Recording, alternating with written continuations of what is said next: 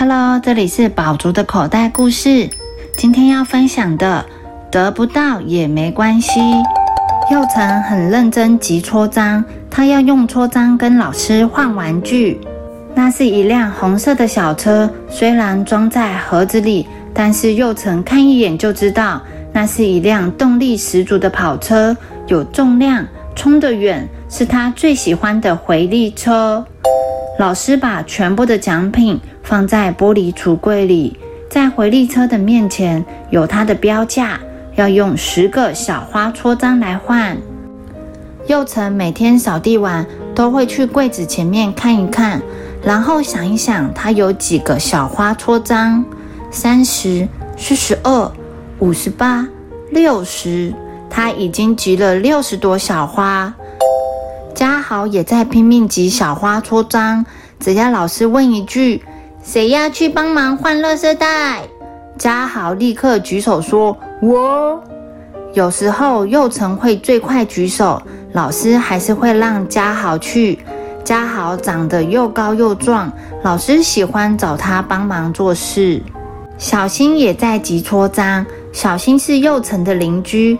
每天早上，他们一起在苹果奶奶的苹果早餐店吃早餐，然后一起上学。苹果奶奶就是小新的奶奶。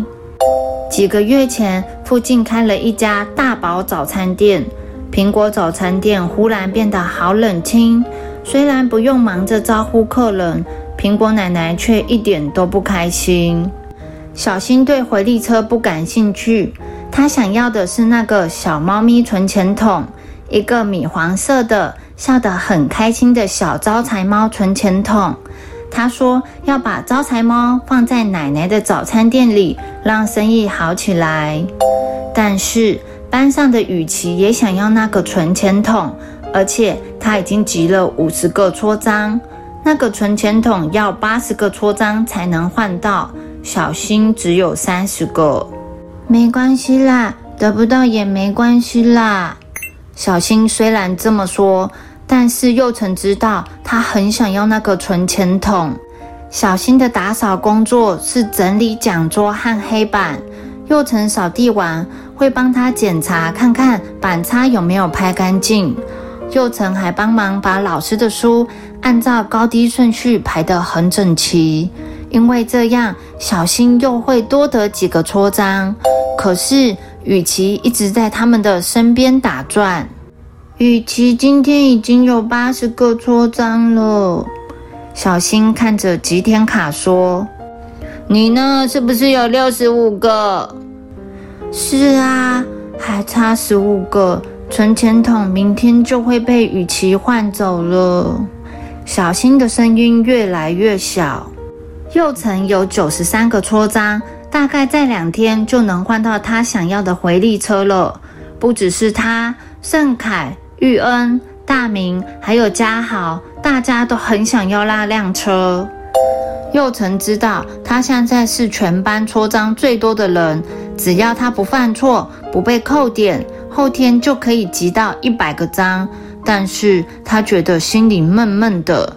他知道小新想要那只招财猫，有了它，店里可能会变得不一样。第二天上午，雨琪上生活课的时候讲话，还跟老师顶嘴，说他只是在跟后面的同学讨论问题。老师扣了他一个章，雨琪气得差点撕掉几点卡。现在又成有九十八个章了，很快的就能得掉那辆回力车了。但他开始犹豫了。佑成从小就跟小新一起玩，常常在苹果奶奶的店里钻来钻去。每天放学后都会留在店里写功课，直到爸爸妈妈来接他回家。佑成要是忘了带便当，苹果奶奶会专程送到学校。爸爸妈妈工作到很晚的时候，佑成会在小新家吃晚餐。苹果奶奶还会特别准备幼成最爱吃的菜。运动会那天，爸爸妈妈出差不能来，但是苹果奶奶和叔叔阿姨都来了。他们陪着小新幼成一起跳亲子舞，幼成觉得他们就像自己的家人一样。老师，我要换招财猫存钱筒。佑成拿着起点卡去找老师，老师疑惑地说：“嗯，你不是想要换回力车吗？我先换存钱筒，下次再换回力车就好。”老师扣了佑成八十点，现在他只剩十八朵小花了。放学的时候，佑成追上了小新，一起走路回家，就像过去的每一天。佑成书包一放，就先把苹果奶奶准备好的红豆豆花稀里呼噜的一扫而空，满足的抹抹嘴巴。不一样的是，他接着把今天换来的招财猫拿出来，放在早餐吧台上。你怎么会有这个？你不是一直想要换回力车吗？小新张大眼睛问。下次我再换回力车，这个先给苹果奶奶，让奶奶赚很多钱。小新盯着招财猫看了好久，忽然转头大声说：“佑成，谢谢你！”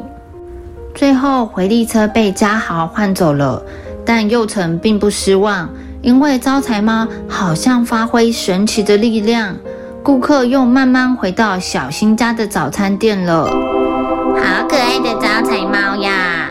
吃早餐的时候，佑成听到了这句话，就会忍不住的微笑。佑成，我们一起玩！嘉豪大喊。